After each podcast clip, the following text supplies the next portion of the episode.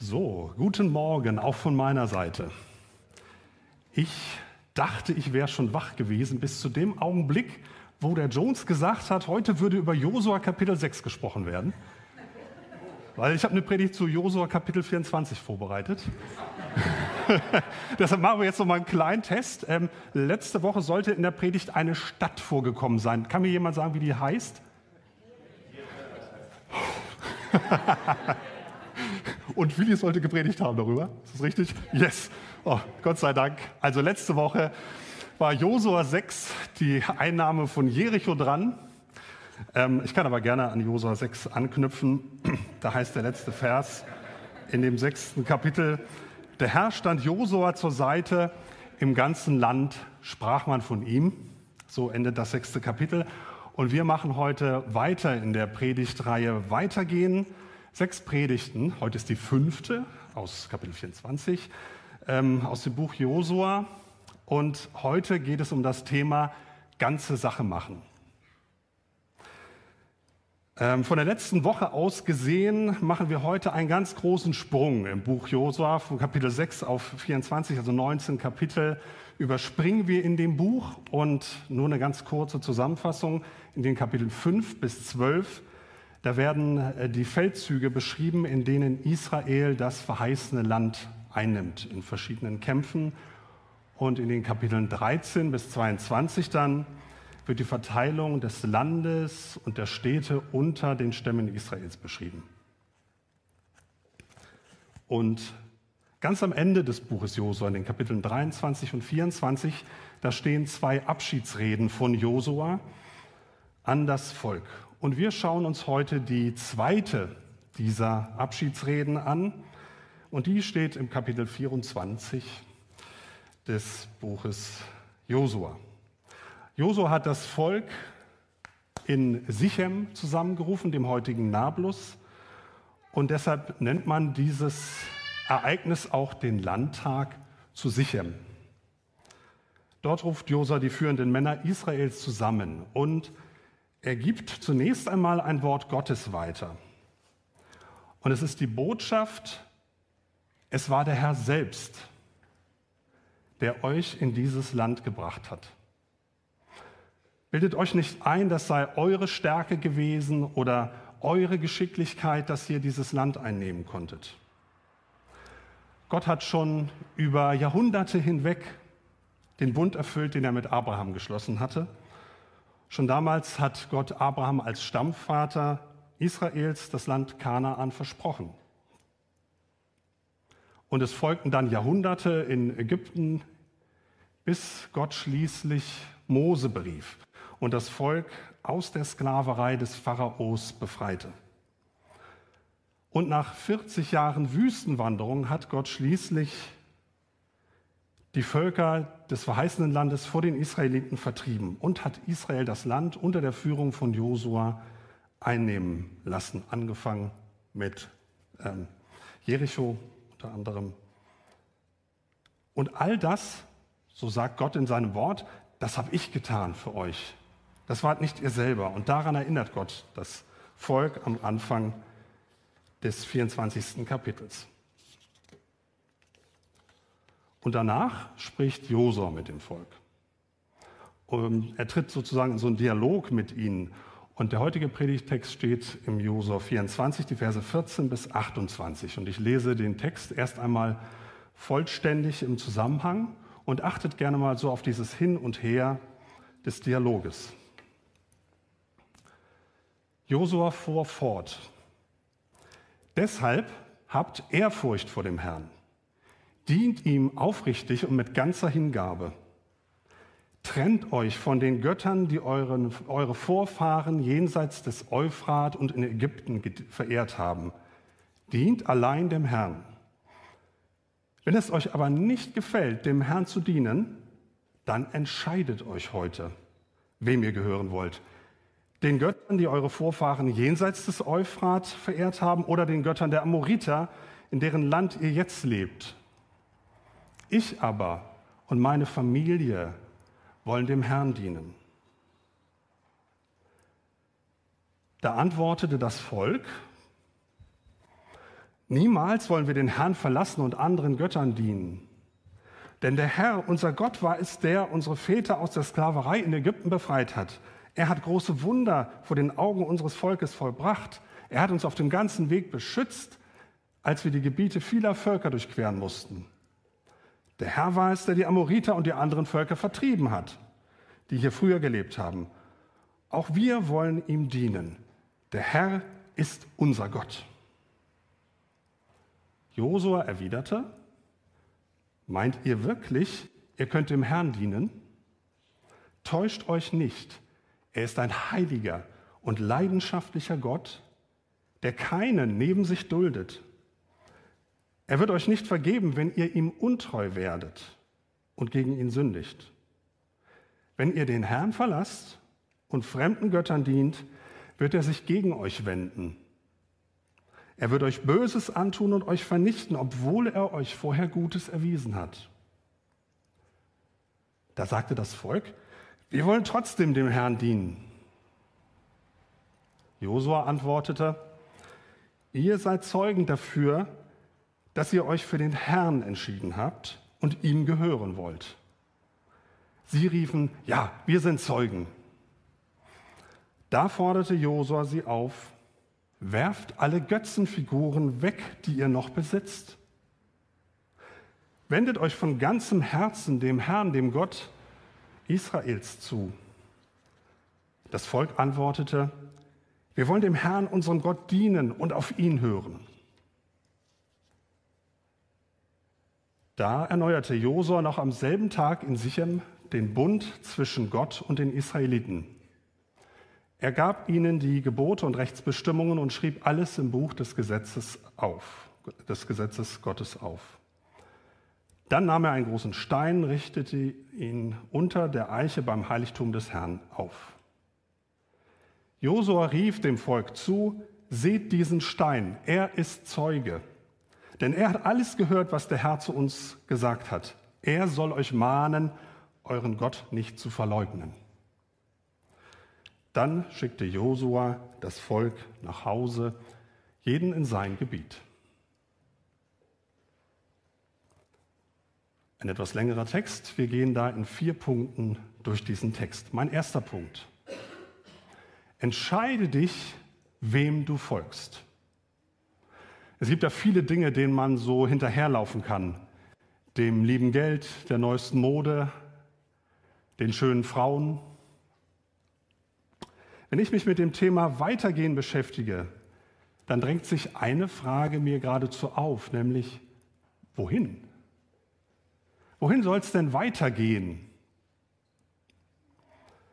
Josua stellt das Volk vor die Entscheidung, wem sie dienen wollen, auf wen sie künftig ihr Vertrauen setzen werden. Und schon in der Vergangenheit, da war das für die Israeliten wiederholt ein Thema gewesen. Während der Wüstenwanderung haben sie immer wieder gezeigt, dass sie mangelndes Vertrauen in den Herrn haben. Und es gab immer, wenn sie unterwegs waren, gab es immer irgendwas zu meckern und zu murren. Das begann beim Weg durch die Wüste, als das Essen knapp wurde. Da sehnten sie sich zurück nach den Fleischtöpfen Ägyptens. Dabei haben sie da auch gehungert und so gut ging es ihnen da nicht. Aber im Rückblick sah das ganz toll aus. Aber Gott, der versorgte sie täglich mit Manna.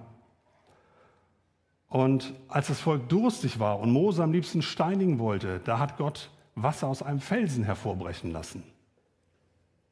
Und so ging es immer weiter. Aber das Volk lernte nichts daraus. Obwohl Gott es immer wieder rettete, folgte es ihm nicht. Und das gipfelte schließlich in den Ereignissen am Berg Sinai. Während Mose Gott begegnete auf dem Berg und das Gesetz empfing, da machte sich das Volk ein goldenes Kalb, damit sie einen Ersatzgott haben, den sie anbeten können. Und auch jetzt, als sie da alle in Sichem zusammenkommen, da ist das Volk nicht frei von Götzendienst. Am Ende der Predigt komme ich darauf nochmal zurück. Und in diese Situation hinein, da setzt Josua ein Zeichen der Nachfolge. Mit seinem Bekenntnis, ich aber und meine Familie, wir wollen dem Herrn dienen. Ich habe mich gefragt, was macht ihn da so sicher? Und zwei Punkte sind mir aufgefallen. Das erste ist, er nimmt Gott beim Wort. Er weiß, dass Gott Wort hält. Gott hat seine Zusagen an Abraham eingehalten. Er hat Israel zu einem großen Volk gemacht. Unter Mose hat er es aus Ägypten befreit. Und jetzt durch die Hand von Josua auch das Land gegeben, das er verheißen hat. Er weiß also, Gott hält sein Wort. Was er verspricht, das tut er. Und das Zweite, was ihn sicher macht, das ist, Josua weiß aus Erfahrung, dass er sich auf Gott verlassen kann. Und das hat seine Wahrnehmung geprägt. Ich denke da zum Beispiel an die Erfahrung, als Josua zusammen mit Kaleb als einzige der Kundschafter positiv aus dem Land berichtet haben, was Gott ihnen ja verheißen hatte. Sie waren da inkognito ausgesandt worden und sollten das Land erkunden. Und sie kamen wieder und waren voll der Eindrücke, die da waren. Und das war wirklich ein Land, wo Milch und Honig fließt. Aber nur Kaleb und Josua sahen das mit Gottes Augen und sprachen positiv davon. Die anderen zehn Kundschafter, die haben dem Volk nur ihre eigene Angst weitergegeben. Angst vor den befestigten Städten, Angst vor den riesenhaften Bewohnern, die da sind. Das werden wir nie schaffen. Und das brachte allen zusammen dann nochmal 40 Jahre Wüstenwanderung ein. Aber es ist gut, wenn wir Gott beim Wort nehmen, wenn wir uns an dem festhalten, der Wort hält und wenn wir dem folgen, der erfahrbar ist. Josua ist fest geworden in seinem Vertrauen auf Gott. Und er ist jemand, der Verantwortung übernimmt, der sich auch mal so gegen den Strom stellt. Er hat sich entschieden, wem er folgen will. Ich aber und meine Familie, wir wollen dem Herrn dienen. Das führt mich zu meinem zweiten Punkt. Kreise ziehen oder wie man Glauben vermehrt. Es ist doch interessant, dass Josua dieses Bekenntnis für seine Familie gleich mit ausspricht. Wie kann er das eigentlich auch für seine Familie sagen? Sicher waren die Gesellschaftsstrukturen zur damaligen Zeit ja stark patriarchalisch geprägt und ganz sicher fühlte sich Josua auch verantwortlich für seine Verwandtschaft. Und er war ja auch ein Mann, der viel Verantwortung trug. Er war der Anführer des Volkes. Er war in dieser Zeit des Krieges der Oberbefehlshaber. Und trotzdem denke ich nicht, dass diese Aussage das Ergebnis eines Befehls an seine Sippe ist. So nach dem Motto, jetzt glaubt ihr gefälligst mal alle, wie stehe ich denn sonst da? dass auch seine Familie an ihn, also mit ihm glaubt und Gott vertraut, das ist sicherlich etwas, was den prägenden Erfahrungen all der vergangenen Jahre zu verdanken ist. Josua ist zu diesem Zeitpunkt schon über 100 Jahre alt. Und für mich ist interessant die Frage, wie weit können wir denn heute mit einer vergleichbaren Aussage gehen? Haben wir diesen Einfluss auf unsere Familien? Dürfen wir sowas überhaupt heute noch sagen? Für manche ist das ja vielleicht tatsächlich gerade aktuell so ihre Lebenssituation. Du hast Kinder in einem Alter, in dem du sie prägen kannst und in denen du ihnen auch das Beste mitgeben willst. Auch und gerade in Glaubensfragen dann kannst du als Vater, als Mutter ein Vorbild sein. Ist es zum Beispiel normaler Bestandteil des Alltags bei euch, auch über den Glauben zu sprechen?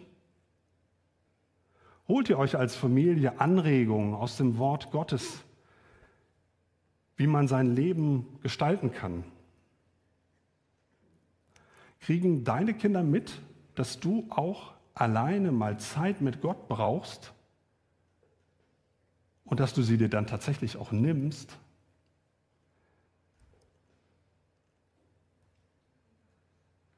Achtung, bei all dem muss man immer daran denken, Kinder werden stärker, geprägt von dem, was sie dich tun sehen, als von dem, was sie dich reden hören. Ja? Also, das Tun ist ganz wichtig. Es reicht nicht, irgendwas davon zu quatschen. Vielleicht liegt aber diese Zeit mit Kindern schon hinter dir oder ja, vielleicht liegt sie irgendwann später mal vor dir oder es ist für dich ähm, kein Thema, es betrifft dich nicht. Dann darfst du diese Gedanken auch gerne übertragen. Etwas, was uns alle betrifft, sonst würden wir hier nicht sitzen, das ist ja das Thema Gemeinde. Und tatsächlich hat Gott selbst uns auch als Familie zusammengebracht, ob uns das gefällt oder nicht, denn er ist unser Vater, das macht uns folgerichtig zu Geschwistern. Was braucht es, damit du sagen kannst, ich und die, die hier mit mir sind, wir wollen dem Herrn dienen? Dass ich dem Herrn diene, das ist ja klar. Aber die anderen, hm. die anderen ändern, das ist etwas, was wir gerne machen würden, aber was leider nicht möglich ist. Und deshalb bin ich gut beraten, viel für die Gemeinde zu beten. Für die Gemeinde beten heißt ja jeden Einzelnen und auch uns als Gemeinschaft Gott anbefehlen, gerade auch in dieser Zeit, die so ihre Herausforderungen mit sich bringt. Und dann einfach auch darauf zu vertrauen, dass er besser weiß, was wir brauchen, als wir das selber manchmal wissen. Wenn wir uns von Gott beschenken lassen, dann wird unser Glaube auch konkrete Auswirkungen auf unsere Gemeinde, auf unsere Gemeinschaft und sogar in unsere Gesellschaft hinein haben. Der eine von uns vielleicht wird darin gestärkt, irgendwie ein Vorbild zu sein. Ich denke mir, je älter ich werde, umso mehr bin ich eigentlich herausgefordert, ein Vorbild zu sein. So, jetzt nehme ich mich mal zu den Älteren hinzu. Ihr Älteren, lasst uns Vorbilder sein für die Jüngeren und nicht Besserwisser. Andere bekommen es vielleicht aufs Herz gelegt, dass sie andere ansprechen, um sie zu ermutigen, um sie zu, voranzubringen.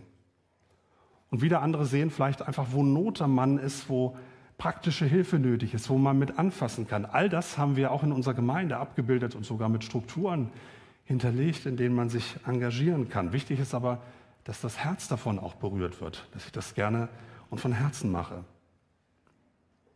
Und es ist schön, wenn man sich so ergänzt. Und manchmal braucht es eben auch viel Geduld.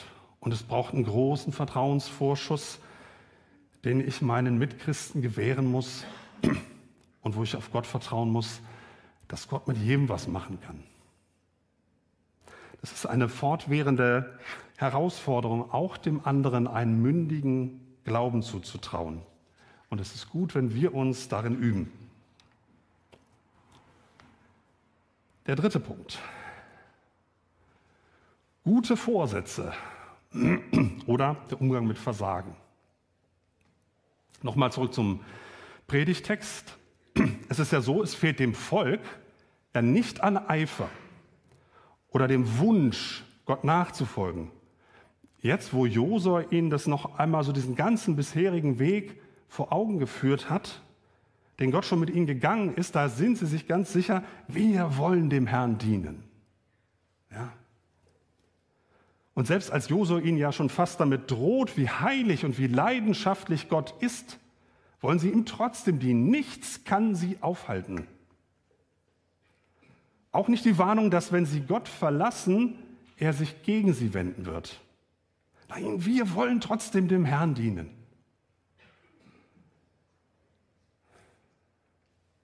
Ich kenne das auch, dass ich begeistert bin von, von einer Begegnung mit Gott.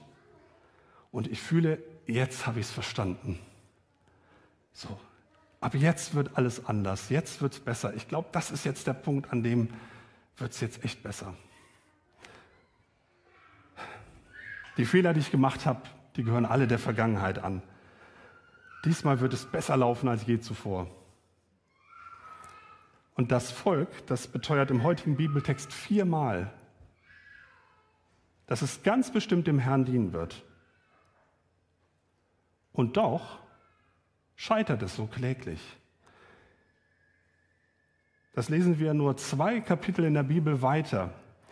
im Richterbuch. Ich muss in meiner Bibel nur eine Seite umschlagen und dann bin ich bei Richter 2. Da sagt Gott durch einen Engel zum Volk, ich befahl, lasst euch nicht mit den Bewohnern dieses Landes ein, zerstört ihre Götzenaltäre. Doch was habt ihr getan? Ihr habt nicht auf mich gehört. Darum werde ich diese Völker nicht mehr aus, ihrem, aus eurem Gebiet vertreiben. Stattdessen wird das eintreffen, wovor ich euch gewarnt habe. Sie werden euch großes Leid zufügen und euch mit ihren Götzen ins Verderben stürzen. Und so hat das Vermächtnis von Josua tatsächlich das, was er weitergegeben hat, dem Volk keinen Bestand. Richter 2, Vers 10. Als von seiner Generation keiner mehr lebte, gab es eine neue Generation, die den Herrn weder kannte noch wusste, was er für Israel getan hatte. Da frage ich mich, was hat diese Generation, die da verstorben ist, eigentlich gemacht? Also haben sie das nicht weitergegeben? Haben sie nicht an diese Steine erinnert, die es da gab? Wir hatten von Steinen gehört, die am Jordan aufgerichtet wurden. Wir haben hier diesen Stein in Sichem, so viele Sachen. Und, aber die wussten das nicht und wussten auch nicht, was der Herr getan hat. Ui. Sie taten, was dem Herrn missfiel. Sie dienten anderen Göttern und wandten sich ab von dem Herrn, dem Gott ihrer Vorfahren, der ihr Volk aus Ägypten befreit hatte. Den Götzen der Völker ringsum liefen sie nach und beteten sie an. Damit forderten sie den Zorn des Herrn heraus. Ist das nicht frustrierend? Es dauert kaum eine Generation, bis dieser heilige Moment und die gegebenen Versprechen, bis die keine Bedeutung mehr zu haben scheinen. Gut gemeint ist eben nicht gut gemacht. Oh, ich sehe, ihr seid schon ein bisschen weiter da. Ja, was macht nichts. Gut gemeint ist nicht gut gemacht. Und ich frage mich, und das auch wirklich erstmal mit Angst, können wir denn heute besser sein? Schaffen wir es, die Versprechen an Gott zu erfüllen? Also wenn wir uns auf unsere eigene Konsequenz und die eigene Willensstärke verlassen wollen, dann bin ich sicher, werden wir scheitern. Warum? Weil wir nicht besser sind als die Menschen damals. Was können wir aus uns heraus tun? Aus uns heraus ehrlich gesagt gar nichts. Aber, aber, wir sind eben nicht allein. Und darin sind wir als Christusnachfolger reich beschenkt. Das Volk Israel, das hätte sich damals nur erinnern können, da ist doch dieser Steinhaufen bei Sichem. Der wurde aufgeschichtet, als wir versprochen haben, Gott zu dienen. Aber dann hatten sie sich verabschiedet und jeder war seines Weges gegangen und das ging nicht lange gut. Das, was Gott aber für uns durch Jesus Christus getan hat, das ist so unendlich viel besser und so viel wirkungsvoller als das, was zur damaligen Zeit geschehen ist. Für uns ist so viel mehr da als ein Steinhaufen der Erinnerung. Jesus, der hat uns eine Zusage gegeben, die besser ist als jede Erinnerung an vergangene Zeiten, besser als jedes eigene Bemühen, was ich jetzt haben kann. Und die steht in Matthäus 28, Vers 20. Und siehe, ich bin bei euch alle Tage bis zum Ende der Welt. Ich bin bei euch. Ich bin nicht eine Erinnerung an damals, ich bin nicht ein Gesetz, ich bin der, der bei euch ist, jeden Tag, immer und alle Zeit und überall. Gott selbst ist in Christus mit uns. Und Gott hat sich in seinem Sohn ganz hingegeben. Er hat ganze Sache gemacht. Damit ist er uns nicht irgendwie nur so ein Stückchen entgegengekommen, sondern er ist den ganzen Weg gegangen. Ans Kreuz und darüber hinaus. Und deshalb weiß ich, wohin ich mit all meiner Unfähigkeit, mit den schlecht umgesetzten guten Vorsätzen kommen kann. Mit meiner Unfähigkeit, mit meinem Versagen zu Christus. Gut getroffen. oh, ah, lohnt sich das Modell oder? Ja, also ein herabgefallenes Handy für die, die im Stream dazu schauen. Ja, also hier wird mit Handys geworfen. Es lohnt sich hier vorbeizukommen.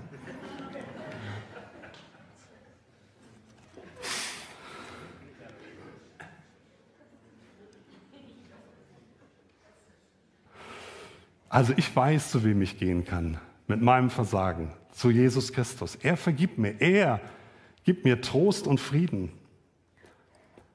Und wenn ich also frage, was soll ich mit meinem Versagen machen, dann muss ich natürlich wissen, ja, Gott ist nicht weniger heilig und leidenschaftlich, als er damals war. Das muss einem auch bewusst sein. Aber während Josua ja zu seinen Zeitgenossen noch sagen musste, er wird euch nicht vergeben, wenn ihr ihm untreu werdet und gegen ihn sündigt. So hat Gott selbst uns heute einen Weg der Vergebung geschaffen. Durch Jesus Christus hat er uns geheiligt. Er hat uns vergeben, als Jesus sein Leben als Opfer für uns gab. Und deshalb können wir sagen mit Johannes, wenn wir unsere Sünden bekennen, und er ist er treu und gerecht. Er vergibt uns die Sünden und reinigt uns von allem Unrecht. Ein vierter und letzter Gedanke schließt daran an. Was muss passieren, damit nach Vergebung auch Veränderung geschieht?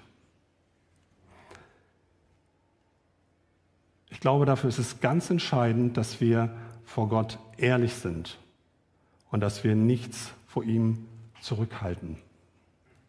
Ausmisten, ganze Sachen machen.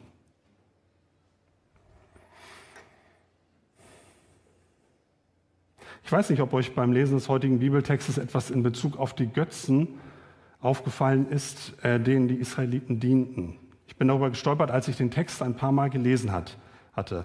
Ähm, ich habe ja vorhin gesagt, auch als sie da alle in Sichem zusammengekommen sind, da sind sie nicht frei gewesen von Götzendienst. Josua hat sie vor die Wahl gestellt. Er hatte sie gewarnt, was der Herr für ein heiliger und eifernder Gott ist. Und schon dreimal haben die Israeliten zu Josua gesagt, ja, ja, aber wir wollen unbedingt dem Herrn dienen. Und da sagt Josua nochmal zu ihnen, Vers 23, da forderte Josua sie auf, werft alle Götzenfiguren weg, die ihr noch besitzt Wendet euch von ganzem Herzen dem Herrn, dem Gott Israels zu. Und das Volk antwortete, wir wollen dem Herrn, unserem Gott, dienen und auf ihn hören. Interessant, es sagt nicht mal, ja, wir werfen die Götzenfiguren weg. Ja, sagt nur, ja, wir wollen dem Herrn dienen. Hm. Interessant, nach all dem, was diese Menschen mit dem lebendigen Gott erlebt haben, haben sie trotzdem immer noch ihre privaten Hausgötzen dabei. Und vielleicht hatten sie die aus Ägypten mitgebracht, vielleicht waren es welche, die sie von den Amoritern aus dem Land Kanaan übernommen hatten, dass sie so gerade in Besitz genommen hatten. Ich weiß es nicht. Aber dass diese Götzen hier zur Sprache kommen, das zeigt, das war nicht so ein klitzekleines Seitenproblem, was irgendwer irgendwo hatte, sondern das war weit verbreitet im Volk, sonst würde es hier nicht zur Sprache kommen. Und auch nach diesem Landtag in Sichem und entgegen aller Zusicherung blieb es eben so. Israel machte nicht ganze Sache. Götzendienst blieb auch in der Folgezeit verbreitet. Und wie ist es heute? Man kann ja auf Gott vertrauen. Aber es ist ja immer auch noch gut, noch eine weitere Absicherung zu haben. Nur für den Fall der Fälle. Ich frage mich und ich frage auch euch und ich frage dich, was können solche falschen Sicherheiten sein? Ja, es gibt auch heute noch Amulette und Talismane. Ich gehe davon aus, dass ihr das nicht zu Hause habt. Solltet ihr das zu Hause haben, schmeißt sie weg. Aber wie sieht es aus mit den Götzen unserer Zeit, mit meinem Sparbuch oder meinem Aktienpaket? Nein, nein, das ist nur mein Notgroschen. Oder meine ganzen Versicherungen, man weiß ja nie, was passiert. Wir hatten jetzt die Woche zum x Mal Wasser. So ein Mist im Keller.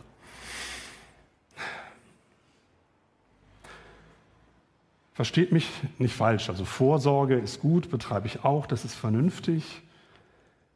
Nur alles, was wir uns hier so zusammensammeln, das ist begrenzt und ist auch zerbrechlich. Vielleicht ist das bei dir auch noch was ganz anderes als diese Dinge, die ich genannt habe. Worauf setzt du in Zeiten der Ungewissheit deine Hoffnung? Gott lädt uns ein, ihm alles zu geben. Alles, was wir jetzt noch vor ihm verstecken, das dürfen wir ihm bringen. Das, was wir neben Gott noch unabhängig irgendwie festhalten wollen, das können wir ihm ans Licht bringen. Und wir wollen Gott jetzt in der Anbetung begegnen und nutze einfach den Raum und leg deine Lasten ab, das, was falsche Sicherheit ist bei dir, das gib ihm ab. Amen.